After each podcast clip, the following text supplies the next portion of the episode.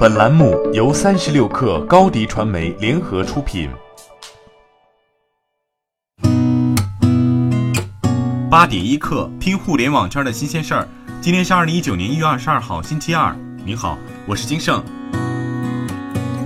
今日头条小程序的发展似乎远没有预想中的那么顺利。近日，三十六氪发现，通过 iOS 版本的今日头条 App 搜索“猫眼电影”，却并未出现相应的小程序。搜索第一批上线的头条小店、小米商城和五八同城生活助手几款小程序也没有搜索结果。不过，在 Android 版的今日头条 App 中依次搜索，三十六氪发现，除了头条小店外，其他都可以搜索到。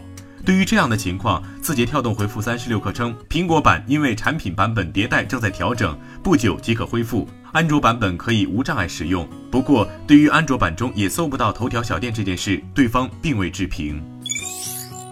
抖音推出的独立社交 App 多闪在 App Store 正式上线，产品介绍为好友小视频社交 App，一款专门为亲密好友准备的 App，与亲密好友用小视频互动，让聊天更有趣。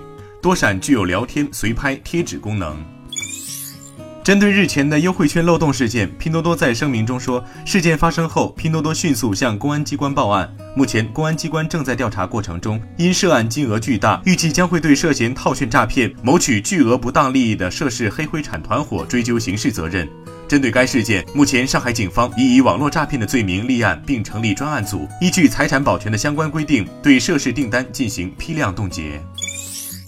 企业微信认证的企业，从一月十号开始，管理员可以登录企业微信管理后台定制微信红包封面，企业员工可以通过企业微信通知和二维码领取公司定制的微信红包封面，个人用户无法定制微信红包封面。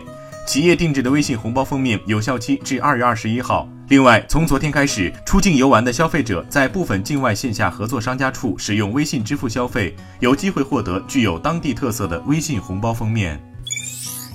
据一点资讯内部信透露，一点资讯 CEO 李亚被免除职务，任旭阳担任 CEO。李亚于二零零六年六月加入凤凰网，任首席运营官 COO，并兼任首席财务官 CFO，直至二零一零年十一月。二零一五年任一点资讯 CEO 兼凤凰网总裁。二零一七年九月八号辞去在凤凰网的行政职务，投入到一点资讯业务的战略发展中。天眼查显示，自二零一九年一月十号到十六号，ofo 小黄车运营主体东峡大通北京管理咨询有限公司共新增十三条被执行人信息，执行标的三点三六万元至八千零九十四点八八万元不等，合计一点零一亿元。此外，社交媒体信息显示，ofo 小黄车的退押金队伍仍在千万用户规模以上。比亚迪近日在接受机构调研时称，公司新能源汽车2018年有望继续保持销量第一。今年公司将推出全新一代唐的纯电动版 EV 六百和宋 MAX 的混动版本，同时还会推出全新一代宋。宋前脸将沿用家族式的前脸，但是外观、内饰和底盘都会采用全新设计。除王朝系列外，还将推出 E 系列车型，其中包括 E 一、S 二等车型。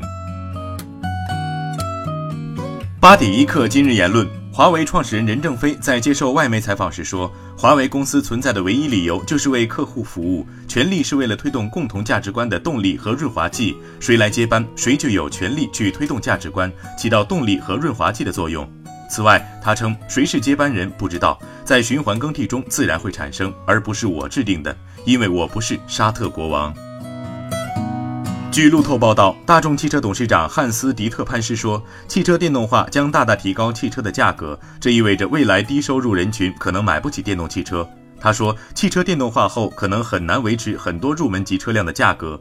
如果这些汽车配备了电动机，目前的价格水平就不可能保持不变。因此，这将不可避免地导致小轿车的价格大幅上涨。”好，今天咱们就先聊到这儿。责编：彦东，我是金盛，八点一刻，咱们明天见。